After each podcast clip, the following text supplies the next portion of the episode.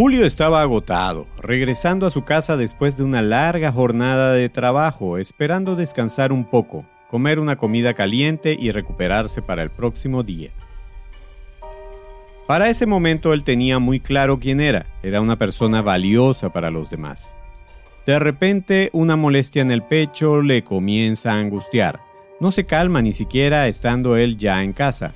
Decide ir al hospital y le dicen lo que no esperaba. Señor Julio, ha tenido un infarto. Entonces comenzaron a surgir muchas preguntas en su mente. ¿Qué pasará ahora conmigo? ¿En quién me voy a convertir? ¿Seré minusválido? ¿Soy víctima del destino? ¿Esto que me pasó ha sido mi culpa? Hoy, en Superviviente de Corazón, conversaré sobre tu identidad después de un evento cardíaco y de qué manera ella te puede ayudar a vivir más saludable y significativamente.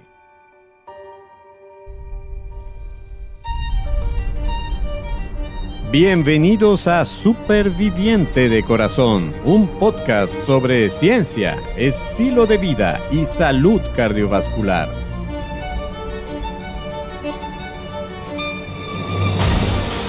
Soy tu anfitrión, Enio Sánchez Brososki, fisioterapeuta cardiovascular y escritor. Hablemos sobre la salud de tu corazón. ¿Listos para empezar? Este podcast contiene información sobre temas relacionados con la salud y la enfermedad, pero no pretende en ninguna manera sustituir el consejo de tu médico tratante o de algún otro profesional de la salud. Bienvenido, bienvenida al primer episodio de Superviviente de Corazón, un podcast dedicado a ti que estás buscando mejorar tu salud, sobre todo la de tu sistema cardiovascular. Entre el mar de información que tenemos en las redes, en este espacio vamos a ahondar en la construcción de un estilo de vida saludable, de acuerdo con las más recientes investigaciones científicas, ya sea que tú has tenido un evento cardíaco o quieres prevenirlo. He tomado como fuente de inspiración de este podcast a todos los pacientes con quienes he formado un grupo de apoyo a lo largo de todas las semanas de estos últimos tres años. A ellos les quiero dedicar este primer episodio. Entremos en materia. Como ya escuchaste en la introducción, el tema de la identidad es un aspecto que nos afecta a todos. La identidad es una parte fundamental de cada uno de nosotros. Existen muchos elementos que ayudan a conformar nuestra identidad. La construimos sobre nuestro propio yo o nuestro ser íntimo y sobre los elementos externos que impactan nuestra historia de vida. Nuestros éxitos y nuestros fracasos contribuyen a que nos reconozcamos a nosotros mismos de una manera u otra. Tú debes reconocer lo importante que es la identidad para establecer algunas conductas típicas. Si eres un varón y te identificas como tal, tus actividades serán las que se esperan para los varones. Habrás jugado con carritos o autitos y no con muñecas. Y posiblemente hayas descargado juegos de batallas en vez de juegos de Barbie. Aunque claro, siempre existen excepciones a la regla y dichas excepciones ya sabemos que confirman la regla. Si ya eres un profesional, debes saber la diferencia que existe en tu comportamiento una vez que has dejado de ser un estudiante. Ese es un ejemplo de dos identidades distintas, basadas en el rol que cumple cada una de ellas. De hecho, muchas veces nos presentamos ante otros con el rol que tenemos en la sociedad. Soy médico, soy profesor, soy chef, entre muchísimos otros ejemplos. Nos identificamos con los títulos académicos o los que provienen de nuestro oficio y actuamos en consecuencia. Un humorista por lo general se comporta de una forma radicalmente distinta a la de un rabino, sacerdote o pastor.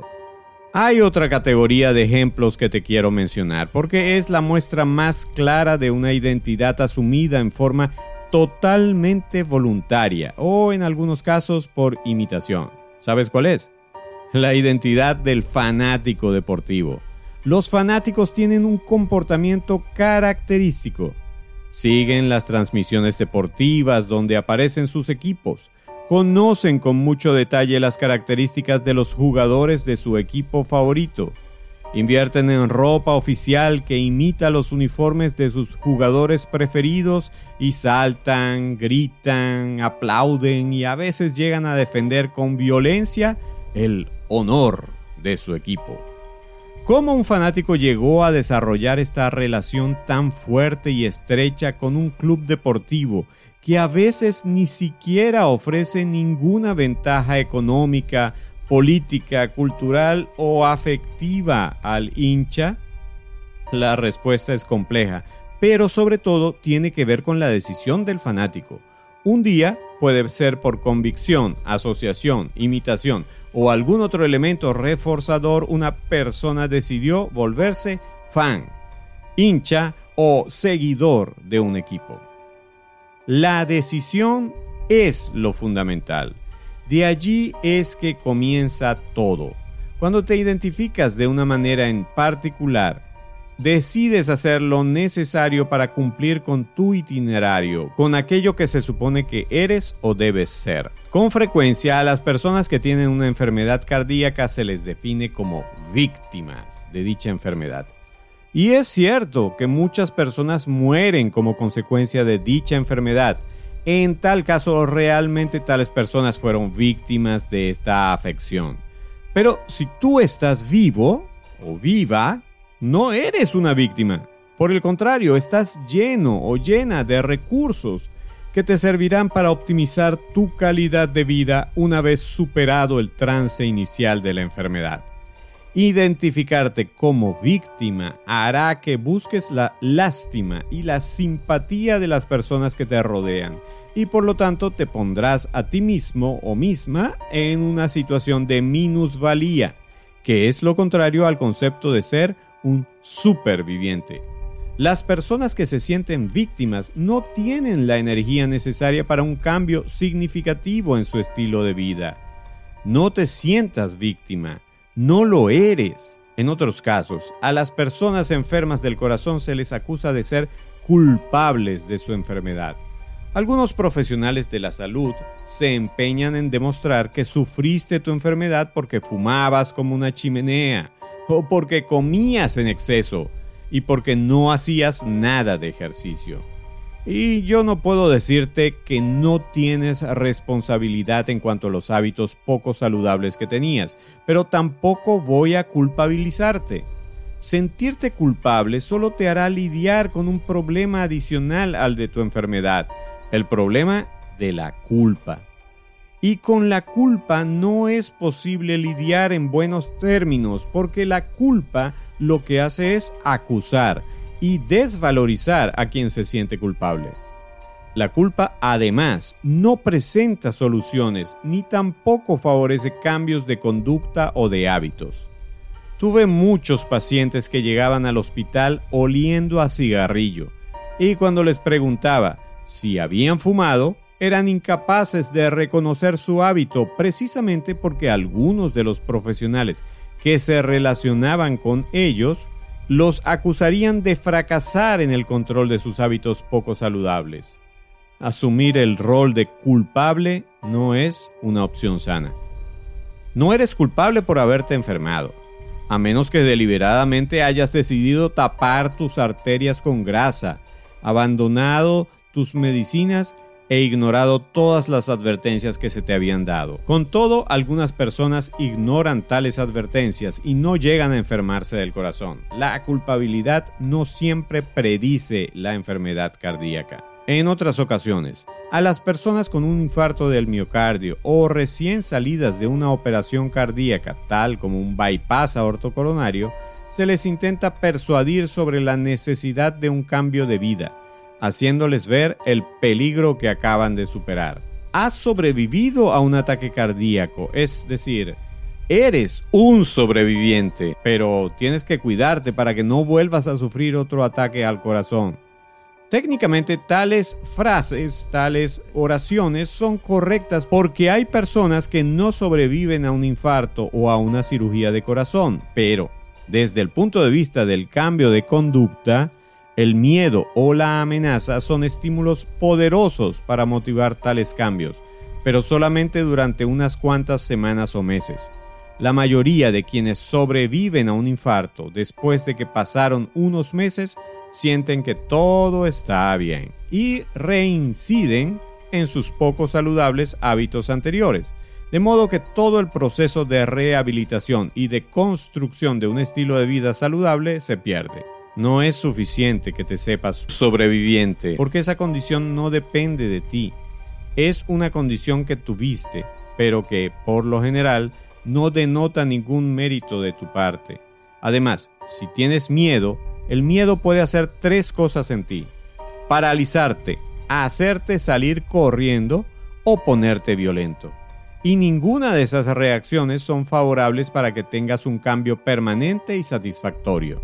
Así que en todo este tiempo he intentado convencerte de que identificarte como víctima culpable o sobreviviente no te va a ayudar en la construcción de una mejor versión de ti mismo, ni a vivir más saludablemente. Es necesario que tengas otra identidad que favorezca el cambio. ¿De qué manera la identidad favorece el cambio?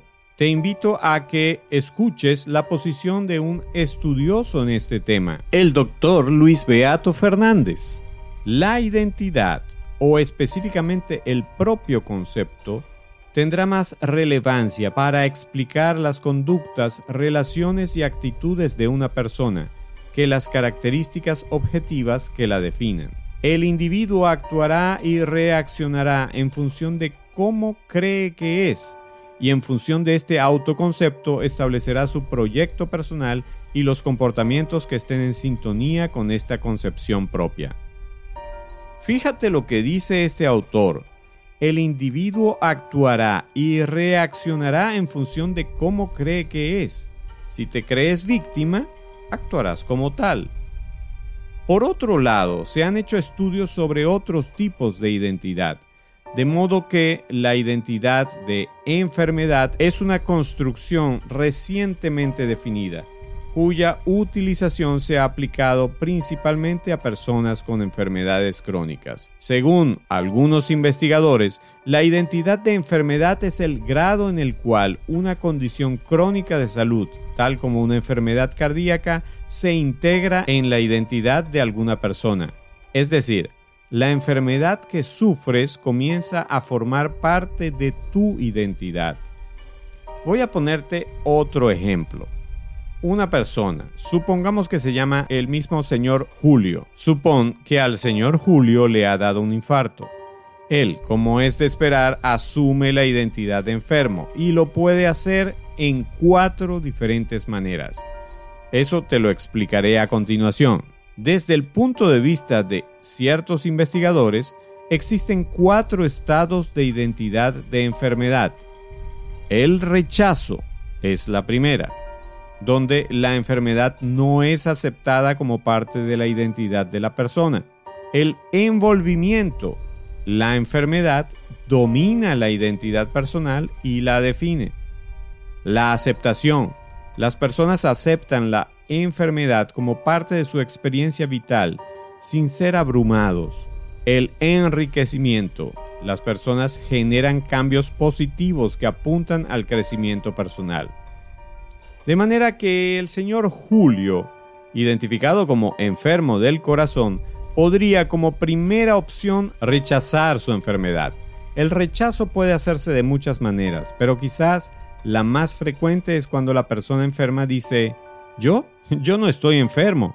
Los médicos se equivocaron conmigo, lo que tuve no fue un infarto. Solo me sentí mal por tanto estrés y ahora ya estoy bien. Esto es lo que los profesionales de la salud llamamos negación. El negar que estás enfermo es una manera de rechazar la presencia de la enfermedad en tu vida. Y créeme, negar la enfermedad o rechazar que ella existe no va a ayudarte a manejar el problema lo que hará es profundizar el estilo de vida que posiblemente te llevó a enfermarte y evitar tomar las acciones necesarias para sanar tu cuerpo y tu mente. Como segunda opción, el señor Julio podría ser engullido, tragado por la enfermedad.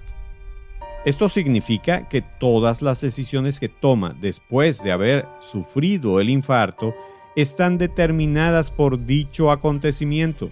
No puedo hacer esto porque tuve un infarto. No puedo reírme mucho porque tuve un infarto. No puedo hacer el amor porque me puede dar otro infarto. Todo esto puede llevar a un no puedo ser feliz porque tuve un infarto. Tu vida no ha acabado. El infarto pudo haber terminado con tu vida o pudo haber marcado un antes y un después, pero como no te mató, debes continuar con tu vida y reconocer que el infarto o tu enfermedad cardíaca es solo un elemento más de tu existencia y de ninguna manera será el principal. El señor Julio, como tercera opción, podría aceptar la enfermedad del corazón. Es una decisión sabia. Puede asumir que lo que pasó, pasó, y es tiempo de seguir viviendo. Hay que ajustar el rumbo, incorporar nuevas rutinas y sustituir otras, comenzar a tomar ciertos medicamentos, realizar otros procedimientos, pero la vida va a continuar. Si lo haces de esta manera, te darás cuenta de que tu vida continúa y ahora tienes una experiencia más que podrás contarle a tus nietos. Un aprendizaje más. Es una forma adecuada de integrar la experiencia de tu enfermedad a tu historia de vida. Por último, el señor Julio podría enriquecer su vida con la enfermedad. ¿Cómo? ¿Es esto posible? Sí, y para hacer esto es necesario que tengas una serie de herramientas que te ayuden a lograr este tipo de respuesta. Tales herramientas pueden formar parte de tu estructura de personalidad, es decir, de tu forma de ser, y otras las has ido aprendiendo en el camino. Hacer de un evento traumático una ocasión para el crecimiento es una manera extraordinaria de integrar una enfermedad a tu historia de vida. De aquí podemos encontrar una posible explicación del por qué algunos de los pacientes que habían tenido un infarto del miocardio, una angina de pecho o una cirugía cardiovascular sobrellevaban bien todos estos acontecimientos y se sentían bien y satisfechos sin ser psicólogo, pero luego de conocer más de 4.000 personas con enfermedades cardíacas, me di cuenta de que el aspecto de tener una actitud positiva y un compromiso con la búsqueda de la excelencia era primordial a la hora de enfrentar con éxito el evento cardíaco y de adherirse a los nuevos hábitos saludables. En vista de que los estudios científicos han demostrado que quienes integran mejor la enfermedad en su identidad tienen más posibilidades de mejorar su calidad de vida y de apegarse a lo que se define como una vida saludable, comenzó el concepto de superviviente. Este es un sistema de apoyo, capacitación y acompañamiento de personas que, como tú, tienen o están buscando prevenir una enfermedad cardiovascular, a fin de que puedan consolidar una nueva identidad u optimizar la que tenían antes, centrados en lograr vivir una vida súper. Ese patrón que ya te comenté y que los autores llamaron enriquecimiento, define a una identidad, a la que yo llamo superviviente. Hay personas que, después de tener un problema cardíaco serio, se enfocan en superarlo y en encontrar la manera de hacer esos cambios que necesitan. Tales personas por lo general tienen una actitud de ganadores, de no dejar que las circunstancias los desalienten. Ese tipo de actitud es uno de los atributos de los supervivientes. Va escrito en mayúscula, puesto que es un nombre propio que caracteriza un estilo de vida, en vez de mostrar una condición los mismos han aprendido a rehacer su identidad a partir de un evento potencialmente catastrófico y a aprovechar la vida no para sobrevivir, sino para supervivir. Voy a tratar de explicarte este concepto un poquito más.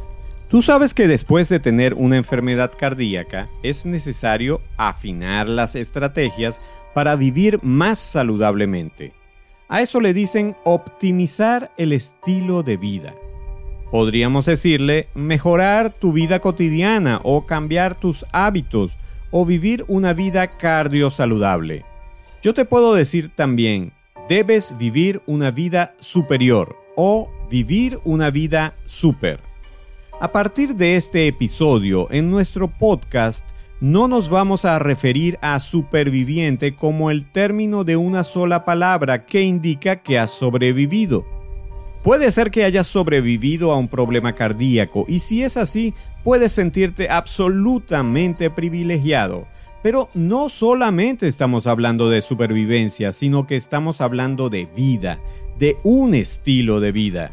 Si separamos la palabra superviviente en dos, super y viviente, implica la disposición que vas a tener tú y que tengo yo de ser una persona viva, un viviente que vive súper. Y en este sentido, utilizaremos las dos palabras cuando hablemos que debes ser un viviente que vive en modo súper, un super viviente. Este proceso de transformación en un superviviente vamos a tratar de identificarlo y aprenderlo en este podcast.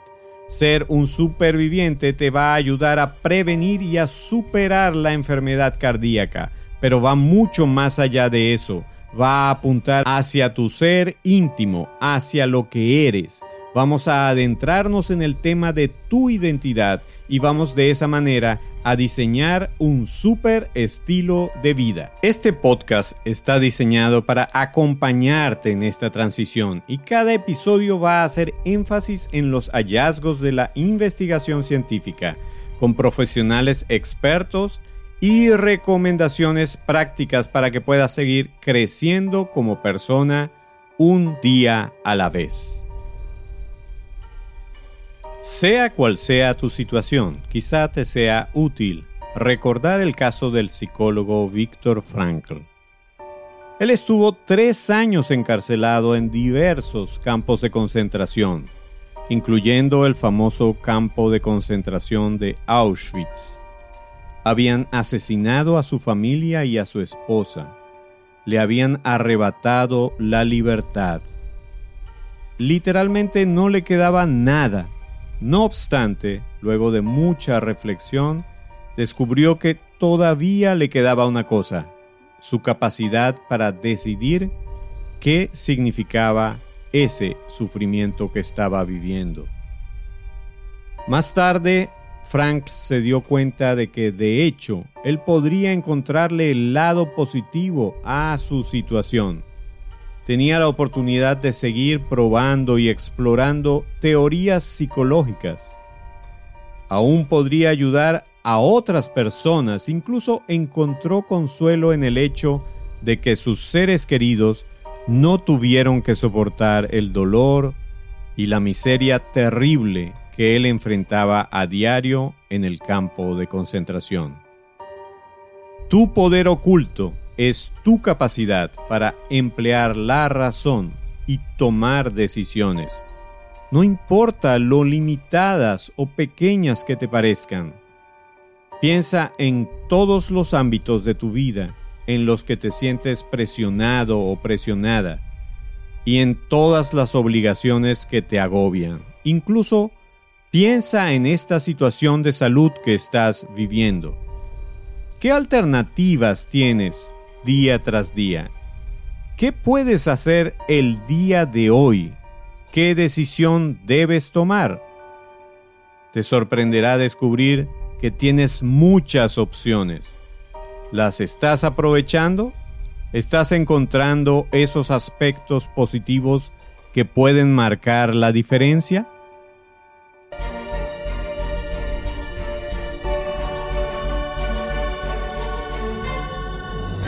Por hoy llegamos al final. Gracias por tu amable atención. Si te gustó este episodio, suscríbete y descarga otros episodios. Síguenos en nuestras redes, comparte el podcast con otras personas y si quieres, califícanos con 5 estrellas. Eso es de mucha ayuda en esta labor. Busca más información y recursos en nuestra página web www.super-viviente.com. Recuerda que superviviente son dos palabras y super lleva tilde. Hasta el próximo episodio, donde seguiremos hablando con fundamento sobre la salud de tu corazón.